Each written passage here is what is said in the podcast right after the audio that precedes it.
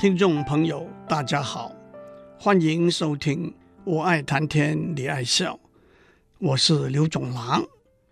上个礼拜我们谈到聪明、诚实、创意这些人格特质。我们问：第一，怎样定义、描述这些抽象的观念呢？第二，怎样量化的判断一个人所具有的这些人格特质呢？第三，这些人格特质是各自独立的吗？相辅相成的吗？还可能是互相抵触的。上个礼拜，我们从聪明这个人格特质讲起。首先，用比较学术性的口吻来说，聪明就是有高的智能 （intelligence）。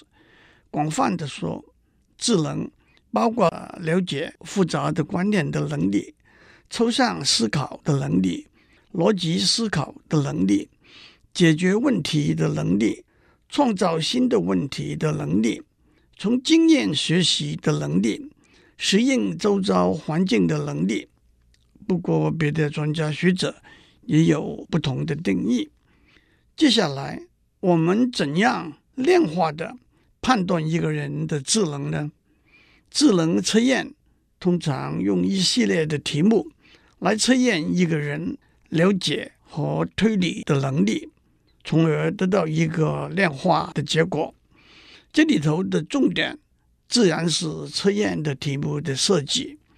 测验的题目必须有广度和深度，以达到鉴别的目的。就广度而言，测验的题目。会包括语言和非语言两部分。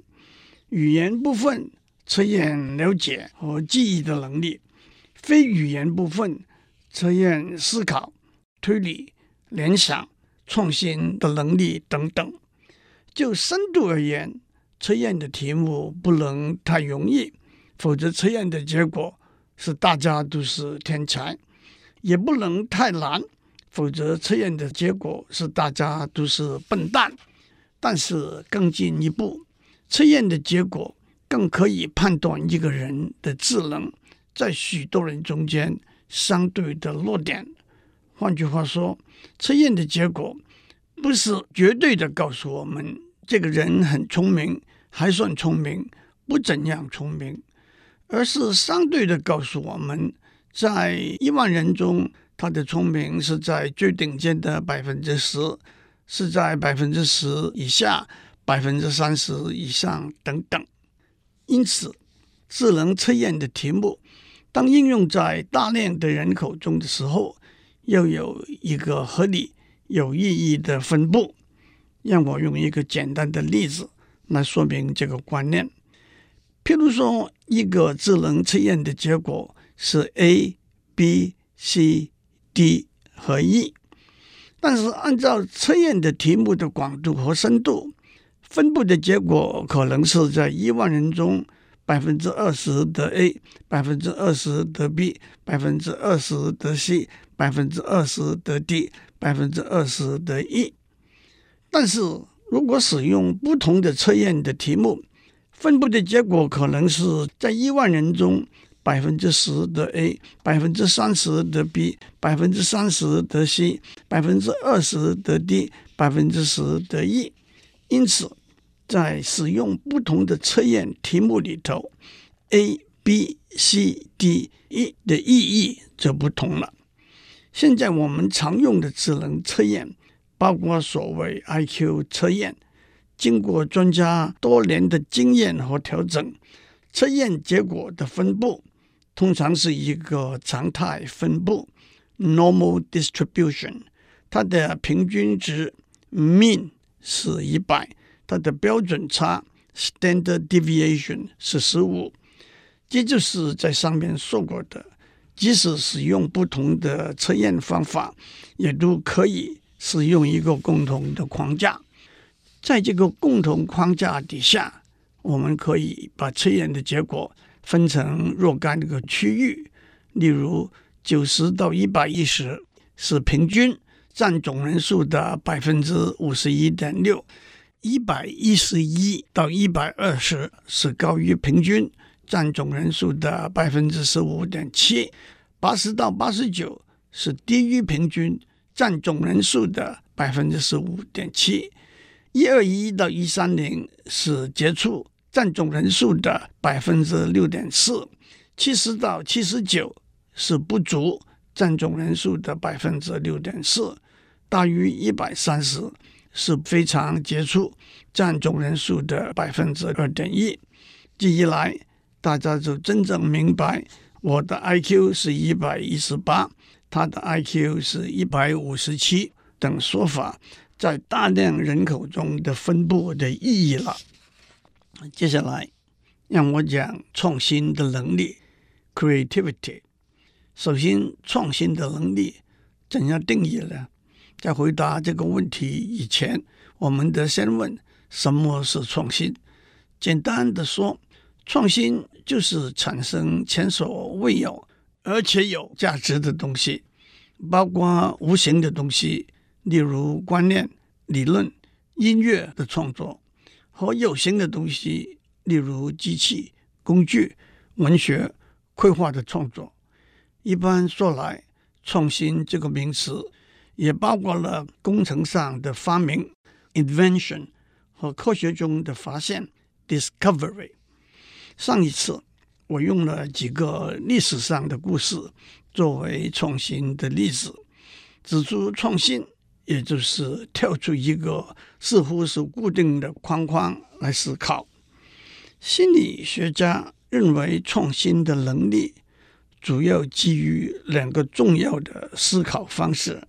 那是发散思维 （divergent thinking） 和认知弹性 （cognitive flexibility）。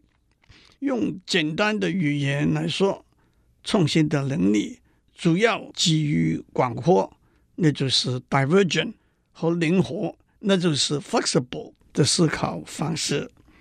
不过，让我们细细的一一道来，发散思维。Divergent thinking 又称扩散思维和求异思维，那就是大脑在思维的时候，不限于只朝一个方向去寻求答案，而同时朝不同的方向去寻求答案。发散思维是创新的一个主要的支柱，因为第一，要找出一个题目的答案到底朝哪个方向走。往往是不能预知的，蒙着头朝一个方向走，可能就走进了死胡同。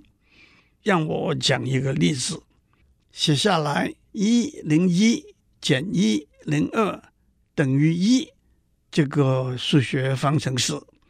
这个方程式是错误的，因为一零一减一零二不等于一。请问？如何移动方程式一个数位的位置，把它变成正确的方程式呢？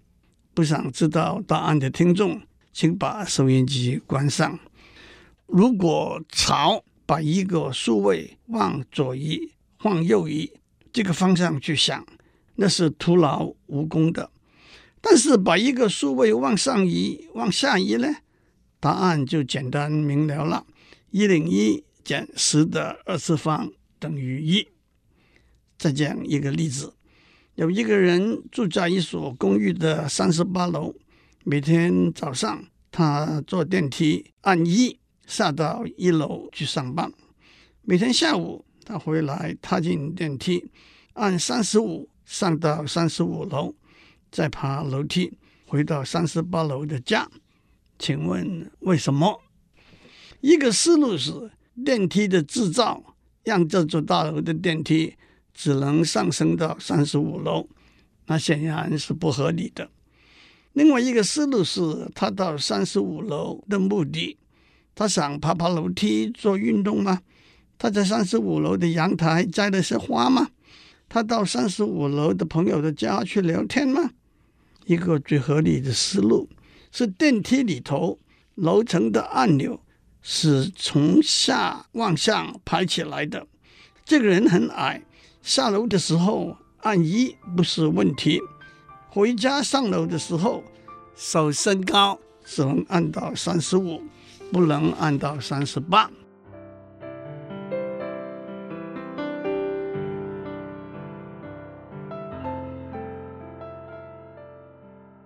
我们在上面讲到，创新的能力主要基于两个重要的思考方式，一个是发散思维 （divergent thinking），另一个是认知弹性 （cognitive flexibility）。接下来，我们指出对创新来说，发散思维的重要性。第一，发散思维。帮助我们在不同的思考的方向中找出正确的思考方向，往往就是跳出一个错误的死框框。我们在上面已经讲过两个例子。第二，一个题目可能朝不同的方向走，都会得到答案。这不但可以比较不同的答案的思路，也可以增加对题目的体会和了解。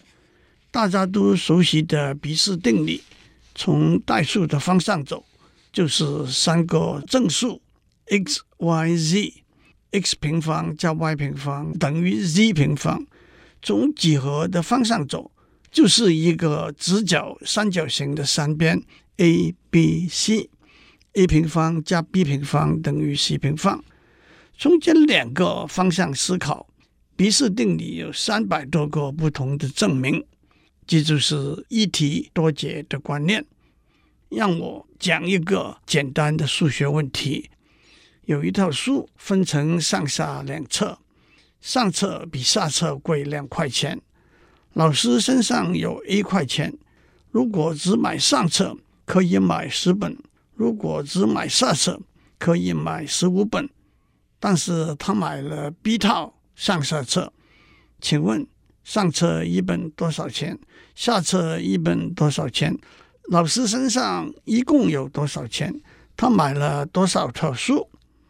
有人会先把上册一本的价钱 x，下册一本的价钱 y 算出来。那么 x 减 y 等于二，十乘 x 等于十五乘 y，可以算出来 x 等于六，y 等于四。那么老师身上。有六乘十，六十块钱，他买了六套书。有人会说，先把老师身上的钱算出来，上册每本的价钱是十分之 a，下册每本的价钱是十五分之 a，那么十分之 a 减十五分之 a 等于二，a 等于六十，所以老师身上有六十块钱。有人会说，先把老师买了多少套书算出来，老师花了 a 块钱。去买十本上册，他可以再花二分之一 a 块钱去买五本上册，他也可以花 a 块钱去买十五本下册，所以他一共花了二分之五 a 块钱去买了十五套书，所以他花了 a 块钱去买了六套书，因此 b 等于六。接下来。让我讲一个简单的微积分的例子。对微积分不感兴趣的听众，请休息三分钟。我在成功大学念书的时候，一年级微积分的老师是范平昌老师。他在法国留学学数学，是一位在我求学的过程中对我影响很大的恩师。范老师鼓励我们在做习题的时候，要尽量找出不同的方法来解一道题目，所以我们的习作里头，一道题目往往就有法一、法二、法三、法四等等的答案。现在回想起来，这种思考方法的确让我们获益匪浅。很可惜的，也许又是受了准备考试的缘故吧，在数学课程里头。我们往往只追求最简单、最直接、最迅速的解答方法而已。我要讲的一道题是求 tangent x secant x 平方 dx 的积分。法一，这道题可以用变数转换法，用 u 代替 tangent x，那么 du 等于 secant x 平方。所以 tangent x 西跟 x 平方 dx 的积分转换成 u du 的积分，所以 u du 的积分等于二分之一 u 的平方加上一个常数 c，就等于二分之一 tangent x 平方加上一个常数。法二，我们可以用不同的变数转换，用 v 代表 c 跟 x，那 dv 等于 c 跟 x tangent x，所以 tangent x 西跟 x 平方 dx 的积分转换成 v dv 的积分，但是 v dv 的积分等于二分之一 v 平方加上一个常数，所以就等于二分之一。西跟 x 的平方加上一个常数，还没有在打瞌睡。留心的听众就会说，这两个方法得出来的结果是不一样的啊。法一的结果是二分之一 tangent x 的平方加一个常数，反而的结果是二分之一西跟 x 平方加一个常数。什么地方出了问题了？原来 tangent x 的平方。等于西跟 x 的平方减一，因此两个结果相差只是一个常数而已。其实这个例子提醒我们，求一个函数 f of x 的积分是一个一题多解的例子。f of x 的积分有许多不同的答案，它们的相差是一个常数，也就是说，x dx 的积分。等于二分之一 x 平方是不完整的答案，必须是二分之一 x 平方加一个常数。这一来，倒让我想起一个笑话：两位数学教授中午到餐厅吃饭，一路上他们都在埋怨现在的学生的数学实在太差了。贾教授甚至强调地说：“我看这个餐厅里头的一百多个人。”只有你和我知道 x dx 的积分的结果是二分之一 x 平方。说完，贾教授站起来上洗手间去。这个时候，乙教授把在餐厅打工的服务员的小女生叫过来，跟她说：“等下我的朋友上完洗手间回来，他会问你一个问题，你也不需要听得懂他问什么，只要说二分之一 x 平方，一个字不多。”一个字不少就好了，我会给你一份好好的小账。贾教授上完洗手间回来了，乙教授跟他说：“你刚刚说过，这个餐厅里头一百多人，只有你跟我知道 x dx 的积分结果是二分之一 x 平方。等一下我们的服务员过来点餐，你试试问他这个问题吧。”贾教授伸手一招，把服务员叫过来问。请问你知道 x dx 的积分的结果是什么吗？服务员说二分之一 x 平方，然后转过身来走开去，低声地说还要加上一个常数啊。不过回到我们刚刚讲的题目，tangent x 西跟 x 平方 dx 积分这个题目还没有讲完呢，有没有法三呢？请还没有打瞌睡的听众找一个出来。不过，发散思维 （divergent thinking） 带来一题多解、一解多题的观念。我们在上面举了数学的例子，那么在文学上呢？在中国文学里头，常常有提出上联、征求下联，那就是一题多解的例子。举个例。上联是上海自来水来自海上，一个可能的答案是山东落花生，花落东山；一个可能的答案是中山归隐客，隐归山中；还有人有一个答案是斗六高材生，才高六斗，这可是一个不及格的答案。至于一解多题的例子呢，在猜谜语的时候。不同的谜面有相同的谜底，例如上不在上，下不在下，人有他大，天无他大，无尺土之风，春雨绵绵七读书，银河坠落变成球，五个谜面，谜底都是一致。发散思维第三个重要的地方是，经过多角度、多方向的思考得到的结果，组合起来可以找到新的题目、新的观念，甚至新的领域。在科学上，这种例子比比皆是。让我举三个例子：第一，牛顿结合了 Kepler 的天体运行三定律和 Galileo 的物体垂直自由运动和水平自由运动定律，而创造了经典力学。第二，Maxwell 结合了 Faraday 的电磁感应理论和 Lagrange 的 Lagrangian mechanics 和 Hamilton 的 Hamiltonian mechanics。创造了完美的电磁理论。第三，Dirac 结合了爱因斯坦的相对论和薛定谔的方程式，创造了相对量子力学。正如牛顿自己本人说：“如果我比别人看得更远，那是因为我站在巨人的肩膀上。”